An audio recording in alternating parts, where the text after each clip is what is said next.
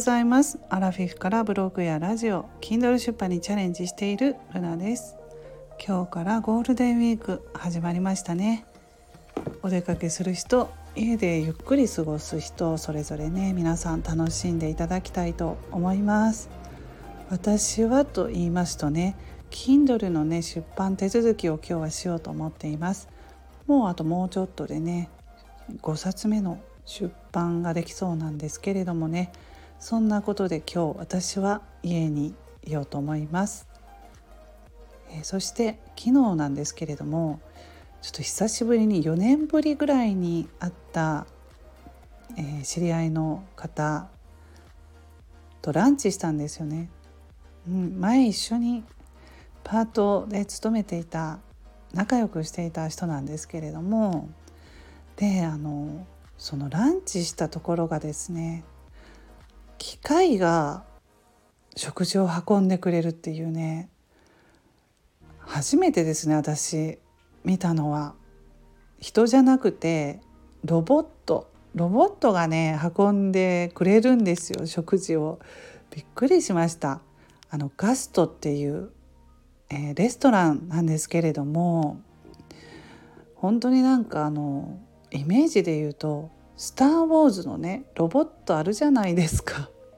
ああいう感じで運んでくるからえー、って思いましたね。ああこういう時代なんだなってこれから。そういうふうにまあ知人と話してたんですけれどもね、うん、もうそのロボットみたいな感じで変わっていくんですよね。これから。うんすごいなと思って。でまあ運んでくるのはロボットだったし、まあ、今そうなんだと思うんですけれどもねどことも。あの飲み放題とかジュースとかねそういうのももう全部ね自分でまあセルフじゃないですか。ボタンを押して飲みたいものを飲むっていう感じだしであのメニューなんかもねタッチして iPad っていうんですか？ああいうのでメニューも全部頼むじゃないですか。ね今までだったらそうじゃなかったけれども。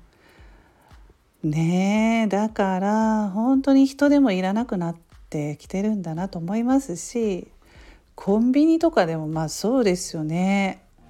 もうあのお金とかもその機械に入れるというね、うん、店員さんにお金を渡すんじゃなくって自分でその目の前にある機械にお札とか投入したりねコインとか、うん。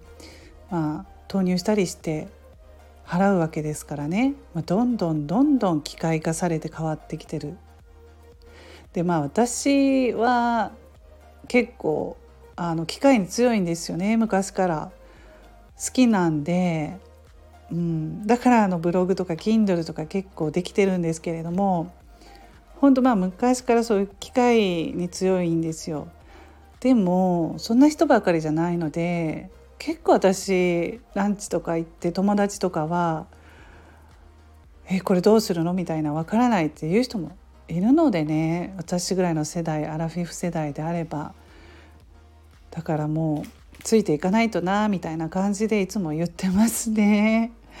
うん。昨日その機会に感動しました。でなんかあの写真撮るのを忘れてしまって残念なんですけれども。うん。まあこれは驚きましたね。はい。そんな感じで。はい。昨日はびっくりしました。今日ははい、まあ、家で執筆活動執筆活動ではないわ終わりました。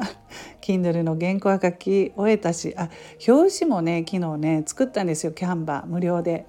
もう結構ねあの自分なりにクオリティも高くなってきてね表紙作るのも楽しくなってきましたね。でも時間をかけずにほどほどにっていう感じで終わりましたけれども。はいそんな感じで今日も皆さん素敵な一日をお過ごしくださいませ。ルナの独り言ラジオルナでした。